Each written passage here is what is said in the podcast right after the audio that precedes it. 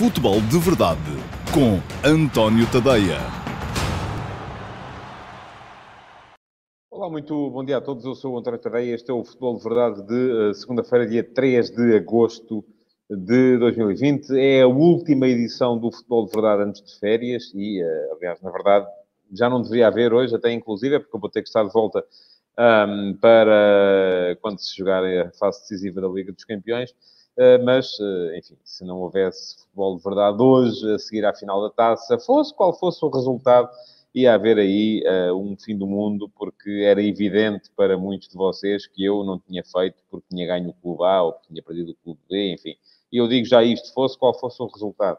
Um, a toxicidade do comentário desportivo em Portugal vê-se muito por aí também, é que muitas vezes quem está uh, do outro lado acha sempre que sabe quais são as motivações de quem está do lado de cá. Ora bem, um, resolvi antecipadamente fazer uh, futebol de verdade ainda hoje, precisamente por causa disso, uh, e por, também porque o jogo é um jogo importante, não é? É um troféu para ser atribuído, é o final da época em Portugal, na verdade a época só acabou, a época futbolística só acabou no sábado, portanto faz todo o sentido que uh, haja futebol de verdade. Hoje, um, desde, desde já vos deixo a nota de que, enfim, amanhã não vamos ter e não vamos ter nos próximos tempos, só mesmo de hoje a duas semanas é que o Futebol de Verdade vai regressar um, para uh, uh, voltar a dar-vos o comentário diário à atualidade futebolística, não só em Portugal como no uh, estrangeiro. Ora bem, hoje, naturalmente, a edição vai centrar-se muito naquilo que foi o jogo de sábado em Coimbra, a final da Taça de Portugal, em que o Fóculo Porto voltou a ganhar ao Benfica. Grande época para o Fóculo Porto nesse aspecto, ganhou os cinco clássicos que disputou, os seis, aliás, se contarmos, não, os cinco clássicos que, que, disputou, assim é que está correto. Ganhou três vezes ao Benfica, ganhou duas vezes ao Sporting e uh, dessa forma conseguiu levar para casa os dois troféus mais importantes da época futebolística, Liga e Taça de Portugal. Perdeu três vezes com o Sporting Clube Braga e, e uma delas fez com que o Futebol Porto uh, não conseguisse a chamada tripla que uh, conseguiria se tivesse ganho também a taça da Liga. Mas aí já não chegou a equipa de Sérgio Conceição. Ora bem, vamos olhar para o jogo então, o jogo do último sábado. Foi um jogo, eu já o disse algumas vezes, Uh, diz o Bruno Blanco, o Benfica demonstrou falta de qualidade e criatividade neste jogo. Parabéns ao Porto, que foi um justíssimo vencedor. Eu também acho que sim, acho que o Porto foi um justíssimo vencedor, mas ao disser isto também acho que o jogo foi pobre. E, uh, atenção, isto não tem nada a ver, mais uma vez, vou, vou falar-vos de motivações, não tem nada a ver com um, o facto de ter ganho uma equipa ou ter perdido a outra. Não é nada disso. Eu já aqui muitas vezes me referi, por exemplo, no contexto histórico, uh, por exemplo, ao título do Benfica em 2004, 2005, o ano Trapatoni, já várias vezes disse aqui que foi um campeonato que o Benfica ganhou uh, e que lhe caiu do céu aos trambolhões, e nesse caso nem sequer foi por achar que a equipa era, não era tão forte como outras que foram campeãs, uh, foi sobretudo por achar que não era sequer a melhor equipa. Este ano eu acho que o Porto foi a melhor equipa da, do campeonato e foi também a melhor equipa na final da taça, mas uh, se comparo, por exemplo, com o último Foco no Porto a ganhar a dobradinha, vemos que há uma diferença grande de potencial e de qualidade, e portanto é isso, é nisso me centro, sobretudo, uh, para dizer que o jogo foi pobre, que, enfim, no final teve um vencedor não tão rico como outros que já tivemos noutras circunstâncias. Em termos uh, táticos e de posicionamentos, não houve grandes surpresas, nem numa equipa nem na outra. O Benfica, com a recuperação de Nuno Tavares para aparecer como lateral esquerdo em vez de Tomás Tavares, tinha feito a última partida. Já se esperava que a equipa aparecesse com Weigl, Gabriel e Chiquinho na, na, posição de segundo avançado. Também se esperava que fosse Sérvio o homem a jogar sobre o flanco esquerdo, precisamente para tentar travar mais o lado direito do fogo do Porto, porque Sérvio defende mais do que Rafa. Uh, e uh, a única eventual surpresa poderá ter sido a escolha de Seferovic em vez de Carlos Vinícius, uh, mas também aí me parece que Nelson Veríssimo terá optado por Seferovic porque era um jogador que garantia um comportamento defensivo mais acertado. Do lado do Floco do Porto, um, recuperaram Uribe e Luís Dias, Mas, eh, e a única surpresa, enfim, que também não é bem uma surpresa, porque é no sentido em que a equipa vinha evoluindo ultimamente. Eu tinha dito que esperava que Corona fosse lateral direito, não foi, uh, mas ultimamente já se, já se tinha vindo a ver um Flóculo do Porto uh, assim, com Manafá a lateral, com Corona a aparecer como extremo direito, na posição que naquele esquema geralmente é a posição de Marega, mas depois com Marega a surgir na posição de ponta de lança, abdicando o Sérgio Conceição, seja do uh, Soares, seja do, do Zé Luís, portanto, um ponta de lança que favorecesse um bocadinho mais o jogo associativo, porque já sabe que Marega é extraordinário em termos de confronto físico, em termos de exploração da profundidade, mas não é propriamente um jogador uh, muito forte em termos de jogo associativo. E isso também poderá ajudar a explicar duas coisas. Por um lado, a capacidade que o Porto demonstrou uh, de uh, pressionar a saída de bola do adversário, porque Marega é muito forte nesse, nesse aspecto do jogo. Por outro, também, alguma incapacidade em termos de ataque organizado e posicional, porque aí, de facto, é onde se vê que Marega, mais do que um avançado de estar, é um avançado de aparecer, é mais costuma ser mais uh, vistoso se joga a partir da direita, naquelas diagonais que ele faz para ocupar o espaço depois ou para aparecer no espaço entre o lateral e o central. Bom, portanto, taticamente não houve grandes surpresas e o jogo trouxe-nos também aquilo que se esperava uh, em termos de comportamento das equipas. Um Porto muito pressionante, a tentar condicionar a saída de bola do Benfica, logo a primeira fase de construção. Uh, um Benfica que até conseguiu sair, nota-se, e por exemplo, quem um, ultimamente tem visto os esforços, por exemplo, do Ruben Amorim para tentar pôr a equipa do Sporting a sair a jogar de trás e as perdas de bola constantes. Uh, Vê-se que esta equipa do Benfica tem mais qualidade ali atrás, uh, precisamente porque uh, foi capaz de sair e de ultrapassar aquela primeira fase de, de, de pressão, mas depois uma equipa do Benfica que um, se em tempos foi uma equipa que uh, uh, começou a aperfeiçoar a velocidade nos últimos 30 metros, aquilo que se chamava a vertigem ofensiva, uh, e foi capaz de aperfeiçoar também o jogo, sobretudo de transição ofensiva, neste momento está muito reduzido a, a esse papel de equipa de transição ofensiva. E é uma equipa que sofre muito se tem que criar desequilíbrios em ataque organizado, em ataque posicional. Uma equipa que não quer muito ter a bola e por isso mesmo acaba por sofrer nesse tipo de, de, de situações. Por isso mesmo também se viu uh, que uh, o início do jogo pertenceu ao foco do Porto, o Porto foi sempre mais forte, o Benfica nunca conseguiu mostrar um, ehm, capacidade para, para uh, superar o adversário, uh, mas também o foco do Porto não criou assim tantas situações de perigo quanto isso. Lembro-me de uma, um lance de Corona, que, que driblou para dentro e estou de pé esquerdo, que o Dimos defendeu, e pouco mais, eh, porque de resto eh, eh, o jogo estava muito, enfim, com superioridade portista, com mais Porto do que Benfica, porque o Porto, apesar de tudo, conseguia estar mais dentro do meio campo adversário, era uma superioridade, sobretudo posicional, uma superioridade que se refletisse em qualidade de jogo, em criação de jogo. Portanto, isto foi sucedendo assim, até ao momento em que acontece a expulsão de uh, Luís Dias. E o que é que aconteceu com a expulsão de Luís Dias? O Porto perdeu capacidade de, de pressionar na frente. É normal. Tinha um jogador a menos.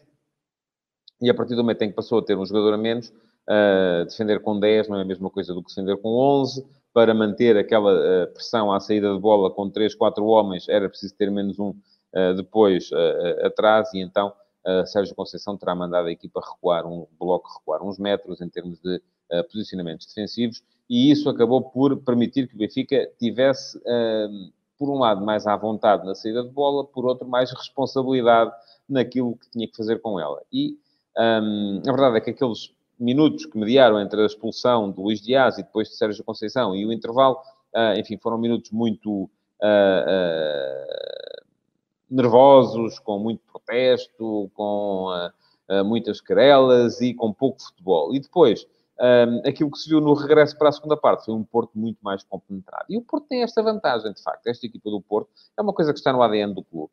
Uh, é uma coisa que está no ADN de Sérgio Conceição. Eu já várias vezes disse que eles parece que foram feitos um para o outro, porque pensam muito da mesma maneira, ou reagem muito da mesma maneira uh, perante as dificuldades.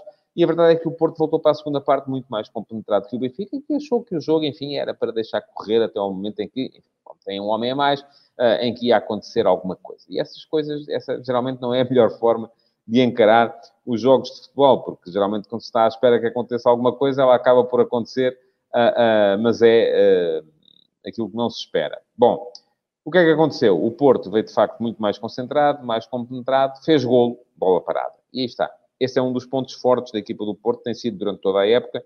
Foram dois golos de bola parada, dois golos de Chancel Mbemba, um, Mbemba já tinha marcado dois golos uma vez pelo Anderlecht um, num jogo contra o Benfica, uh, mas na altura tinha sido um em cada baliza. Desta vez conseguiu acertar as duas vezes na baliza certa e tornou-se no herói do jogo porque com duas cabeçadas, a primeira a explorar uma saída falsa, em saída em falso de Vlaco Dimos, que deixou a baliza desguarnecida e falhou a interseção ao cruzamento, um cruzamento de Alex Teles. Na segunda, pergunta-me o José Guiar Lameiras, pode alguém assegurar sem reservas que não há fora de jogo? Uh, e que a falta que deu origem ao golo é que... Ouça, José Guiar Lameiras, eu sem reservas não posso, mas eu tenho que acreditar na tecnologia, não é? Uh, se nós vamos agora achar que só as decisões boas do VAR são só as que nos favorecem uh, aos nossos clubes e, não, e aquelas que favorecem os clubes do, que jogam contra nós uh, são sempre erradas, estamos mal, não é? Não. Aí depois dizemos assim, ok, então deita-se fora ao VAR e vamos voltar a ter os árbitros a decidir. E aí temos mais confiança? Não, não temos. Eu não tenho, pelo menos, eu tenho mais confiança no VAR, porque eu acho que o grande problema pode ser não se ver, não é? Não se querer ver. Portanto, eu já vou falar de arbitragem de qualquer maneira, já falo daqui, mais daqui a bocadinho. Um, Pergunta-me o João Silva se eu não acho que o Porto é das equipas mais fortes da Europa em termos de bolas paradas. Bom, este jogo mostrou, e o, resto da época da, tem vindo a mostrar, aliás, eu escrevi uh, sobre isso hoje de manhã no último passe também, passei por aí, uh, que o jogo foi uma espécie de imagem de toda a época, porque o Porto acabou por marcar os seus dois golos em bolas paradas, e as bolas paradas serviram muitas vezes ao Porto para desbloquear jogos que estavam em impasse, e os dois golos nasceram, e nem de propósito, um numa bola parada do Alex Telles, outro numa bola parada do Otávio. Uh, no segundo, o Mbemba uh, acaba por beneficiar de um mau posicionamento do Seferovic, que lhe dá os tais 3 centímetros uh, de regularidade ao posicionamento do Mbemba. Um, acaba por fazer também ali o 2 a 0 e o Benfica quase que, enfim, ficou um bocadinho... Afetado pelos, pelos dois golos que sofreu, mas atenção, o principal, a principal questão tem a ver com a forma como o Benfica entrou para a segunda parte. Está a jogar com mais um. Já não havia aquela desculpa do jogo estar uh, nervoso por causa das expulsões uh, do Luís Dias e depois do Sérgio Conceição. O Benfica, se queria de facto ser feliz neste jogo, tinha que voltar para a segunda parte e assumir o jogo, coisa que não fez.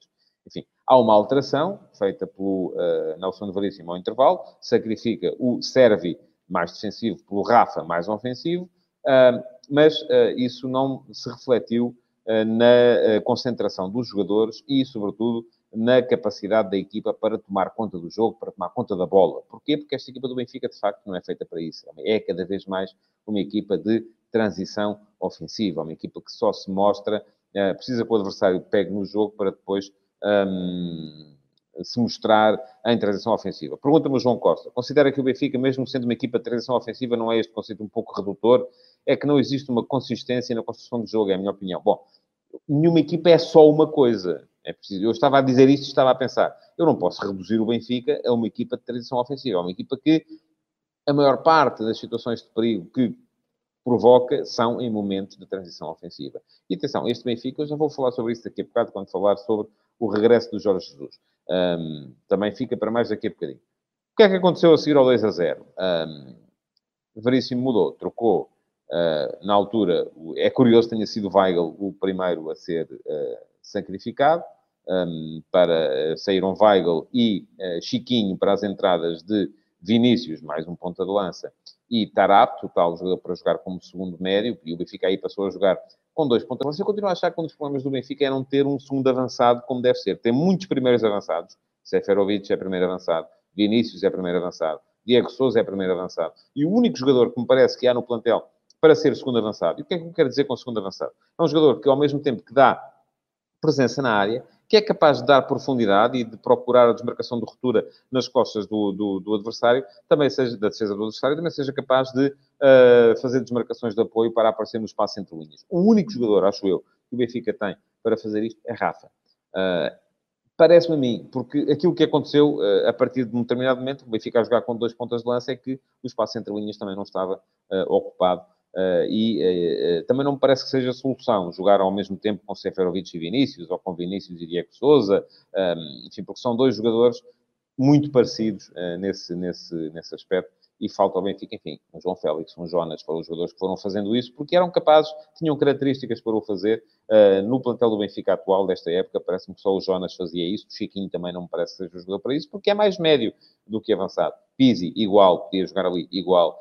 Tarapte igual. Uh, e depois a alternativa é jogar com os dois metidos lá dentro e aí também a equipa não acaba por não beneficiar disso. A verdade é que o Benfica, mesmo a partir do momento em que o Porto esteve a ganhar por 2 a 0, uh, e tinha que ir à procura do resultado, continua a não ser capaz uh, de criar situações de perigo, de fazer, de criar situações de finalização e, portanto, não me parece que quem quer que seja da parte do Benfica possa vir queixar-se, seja do que for, que o adversário é isto, que o árbitro foi aquilo, que houve antijogo, que houve porrada, que houve isto, que houve aquilo. Enfim, não houve Benfica. A questão é esta. Não houve uma equipa com capacidade uh, para ser capaz de pegar no jogo e, em contrapartida, houve Porto no início do jogo, sim, embora dentro das suas uh, características, equipa mais também a explorar bolas paradas, a explorar profundidade, a explorar a capacidade de passe dos seus jogadores a partir de linhas recuadas, precisamente à procura das tais desmarcações de ruptura na frente. Um, houve depois Porto concentrado e compenetrado uh, nas bolas paradas e na capacidade para se colocar na frente do marcador, mesmo com um homem a menos.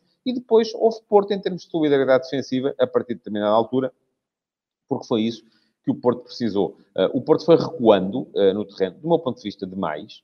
Eu acho que o Sérgio Conceição... Eu, sei, eu percebo que o Benfica está a meter cada vez mais gente na frente. E a tentação do outro lado é sempre meter mais gente atrás. Mas uh, as saídas do Otávio e do Corona pareceram-me que deixaram o Futebol do Porto cada vez mais exposto. E depois mesmo a própria troca do Uribe pelo Lume, a equipa foi encostando mais atrás, mais atrás, mais atrás. E a partir do momento em que o Benfica consegue marcar, e consegue numa grande penalidade convertida pelo Vinícius, faltavam seis minutos mais os descontos, uh, e o, Benfica ainda, o Porto ainda sofreu ali um bocadito até a final, precisamente porque deixou de ter capacidade de ter bola também, e deixou de ter capacidade para sair e para levar o jogo para longe da área, uh, da, sua, da sua área, e isso acabou por tornar-se perigoso e por quase permitir que o Benfica chegasse ao uh, empate. Houve aquela bola no poste do, do Jota, que podia perfeitamente ter dado uh, outro desfecho. Seria injusto, do meu ponto de vista, mas a verdade é que o Porto se colocou ali um bocadinho a jeito e podia ter acontecido, podia ter o jogo ido para prolongamento e depois disso, enfim.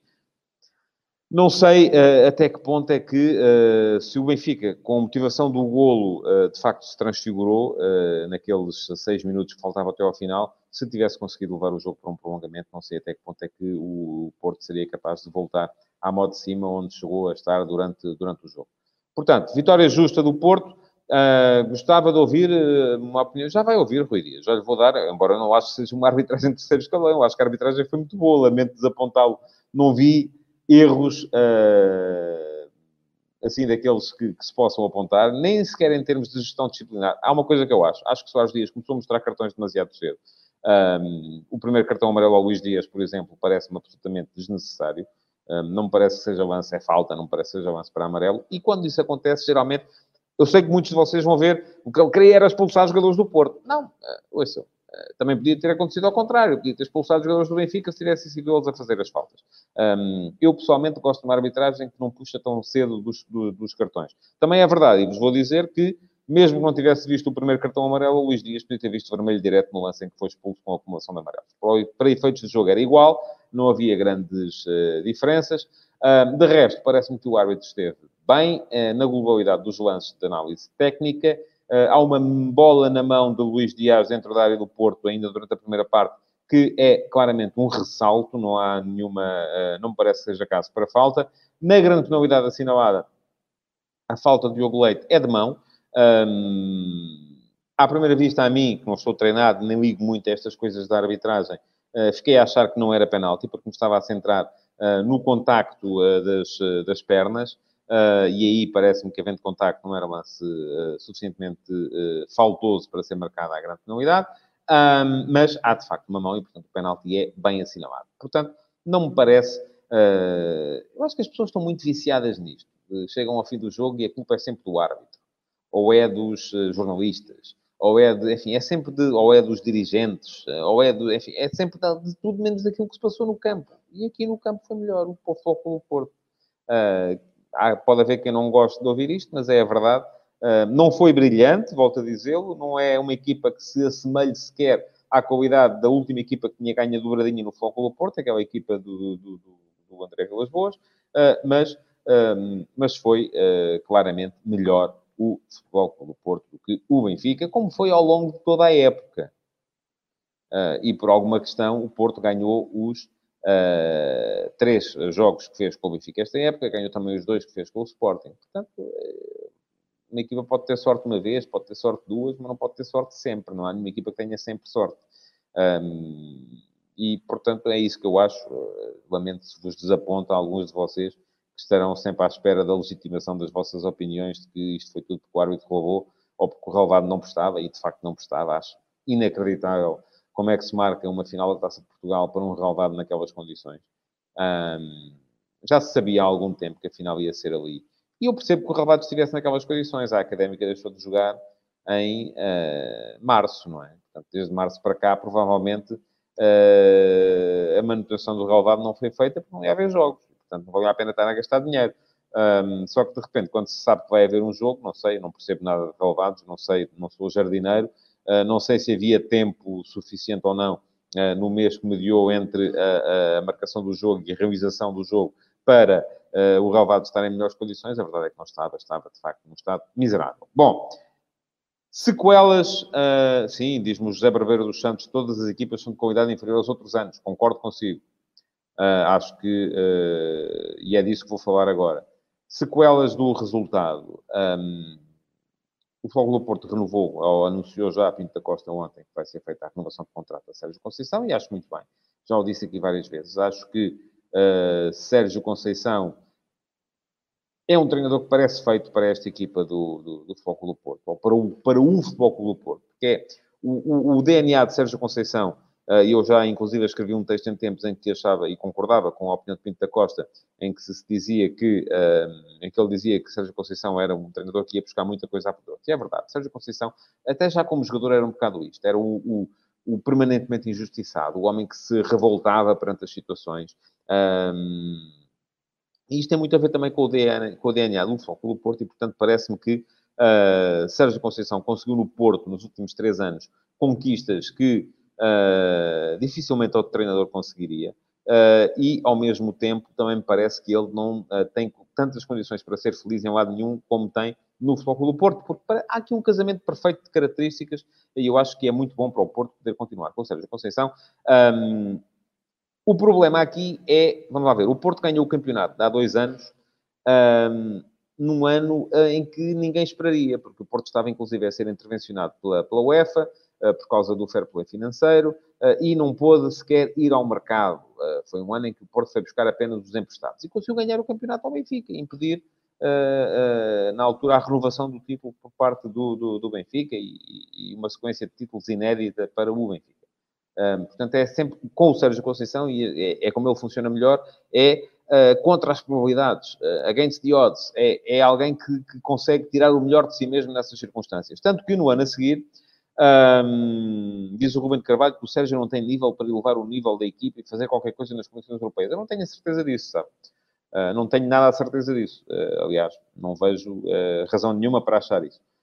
no ano a seguir, o Porto já teve mais condições para, e chegou a estar, inclusive, com uma vantagem larga sobre o Benfica de Bruno Lage e acabou por perder o campeonato precisamente porque as probabilidades estavam a seu favor. Ora, este ano voltou a acontecer o contrário. Foi o Benfica que, depois de ter ganho o campeonato do ano passado, chegar a meio do campeonato com sete pontos de avanço, eh, de eh, viver como que dentro de uma bolha de prosperidade financeira, eh, acabou por perder o campeonato para um Porto que fez as tripas coração e acabou por chegar lá com todo o mérito e ser outra vez campeão. Agora, como é que vai ser para o ano? Enfim, no Benfica vem aí uh, o, o, Jorge Jesus. Eu, quando falo do regresso de Jorge Jesus, não quero com isto dizer que os treinadores que lá estavam uh, fossem menos uh, competentes ou mais competentes. Enfim, não é sequer por aí que eu vou. Eu acho que Jesus é um dos mais competentes treinadores um, da Europa neste momento. Uh, e por isso mesmo a chegada dele ao Benfica será refletir-se-á naturalmente numa melhoria de qualidade do futebol praticado pela equipe. Mas nem é sequer disso que eu estou a falar. Aliás, se lembrarmos, esta, propensão que o Benfica tem neste momento para ser uma equipa, sobretudo de transição ofensiva, um, vem de alguns mecanismos que Jesus meteu na equipa. A intensidade nas transições vem muito com ele. A equipa era mais mole antes de, antes de Jesus chegar à luz em 2009. A diferença é que Jesus também trabalhava muito o ataque posicional. E isso foi-se perdendo. A equipa foi mantendo a vertigem e a velocidade. E não é fácil jogar em velocidade nos últimos 30 metros, mas perdeu... Um, toda a capacidade que revelava também em ataque organizado, em ataque posicional. Isso foi-se perdendo com os treinadores que vieram a seguir a Jesus, com o Rui Vitória e depois uh, com o próprio uh, Bruno Lage. Um, mas eu, quando falo do regresso de Jesus como fator influente no que vai ser o próximo campeonato, tem sobretudo a ver com uh, aquilo que eu vou gostar de ver esclarecido mais logo à tarde, uh, quando Jesus for apresentado, com aquilo que é uma inflexão em termos de política desportiva do Benfica. Porque Jesus foi, uh, o Benfica não lhe quis renovar o contrato em 2015, porque Jesus não cabia no projeto. Era um treinador que não apostava na formação, que queria jogadores consagrados, que queria jogadores experientes, e o projeto do Benfica passava só pela formação, ou sobretudo pela formação. Bom, isso não vai acontecer, porque Jesus, se há coisa que ele tem como treinador também, é que é um chato, eh, não só para os jogadores que trabalham com ele, eh, porque ele é detalhista, como também para os dirigentes que estão acima dele, porque vai sempre exigir-lhe mais este jogador, e mais aquele, e mais o outro, e mais o outro. E eu acho, eu, enfim, conheço Jesus há muitos anos, não lhe conheço nenhum apesar daquelas frases que ele disse e daquela coisa que ele disse uma vez, que os jogadores da formação tinham que nascer 10 vezes uh, para jogar na equipa do Benfica, não lhe conheço nenhuma uh, repulsa a miúdos da formação.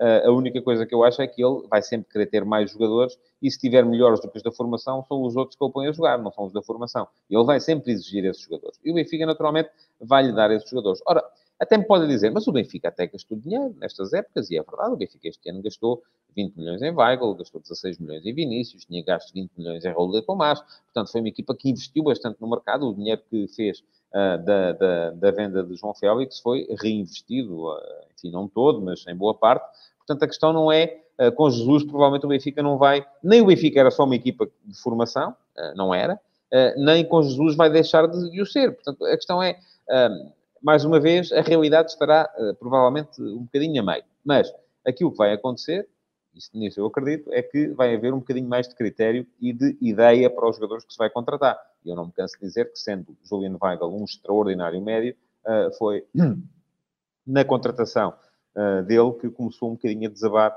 a equipa do Benfica, porque não era de um médio centro que o Benfica precisava.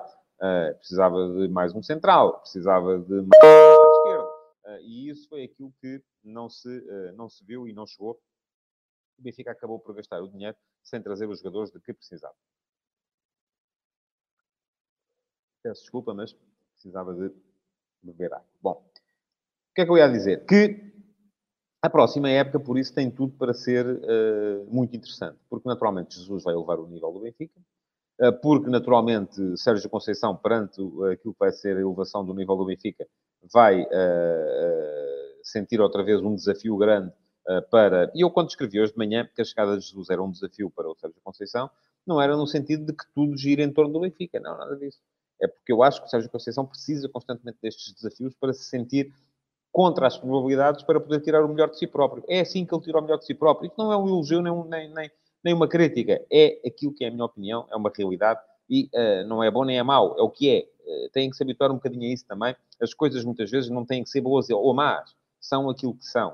Uh, e neste caso, com o Sérgio Conceição, é assim que ele funciona melhor, é a minha opinião, pelo menos. Um, portanto, o que é que vai acontecer? Vamos ter naturalmente um campeonato, do meu ponto de vista, em que os dois vão subir um bocado o nível para a próxima temporada. E eu, enfim, só mais uma nota, um parênteses, para uh, falar da uh, apresentação de Jesus mais logo. Eu espero, não vou lá estar, Uh, mas espero que alguém pergunte a Luís Filipe Vieira o que é que mudou de 2015 para agora. Porque em 2015 Jesus não servia e agora já é a solução para os problemas do Benfica e acho que também boa parte da quebra da equipa do Benfica teve a ver com o momento em que dentro do plantel se passou a saber que a estrutura, sabe, andava a falar com Jesus para ele poder voltar.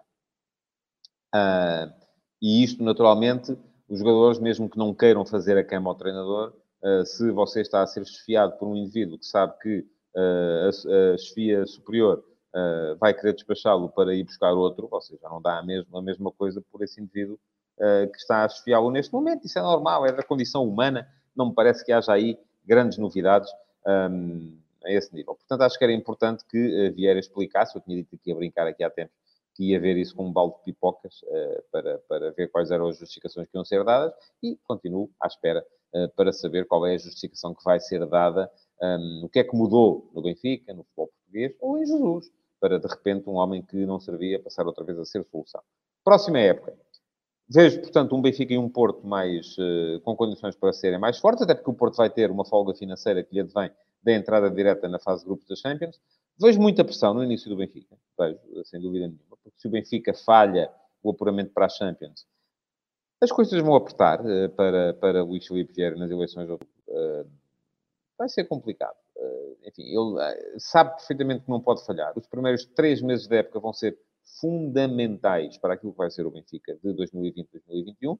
Vejo o Sporting Clube Braga a reforçar-se bem e, sobretudo, com muito tempo.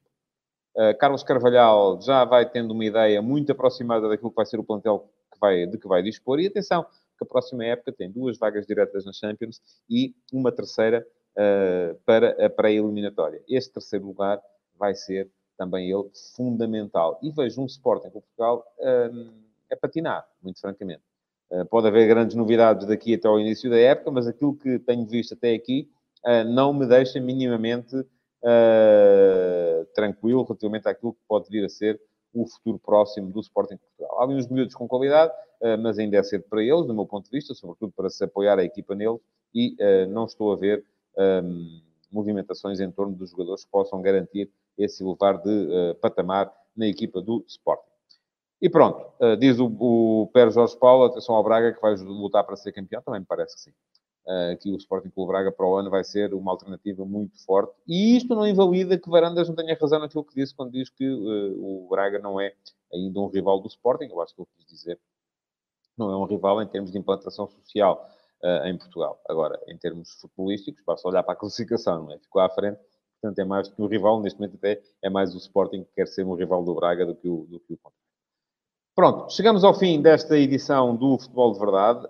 Um, não vai haver que um Ené esta semana, porque vou estar de férias. De qualquer modo, uh, podem na mesma deixar os vossos comentários uh, para esta edição do Futebol de Verdade, que é a última das próximas duas semanas. Uh, regressarei no dia 17 com mais um Futebol de Verdade. Estamos quase a chegar à emissão número 200. Um, para já, aquilo que vos posso fazer é agradecer-vos por terem estado aí desse lado e pedir-vos para colocarem o vosso like na emissão de hoje, para comentarem e, sobretudo, para partilharem. As últimas edições correram bem no Facebook. Um, tivemos sempre acima das 10 eh, eh, partilhas.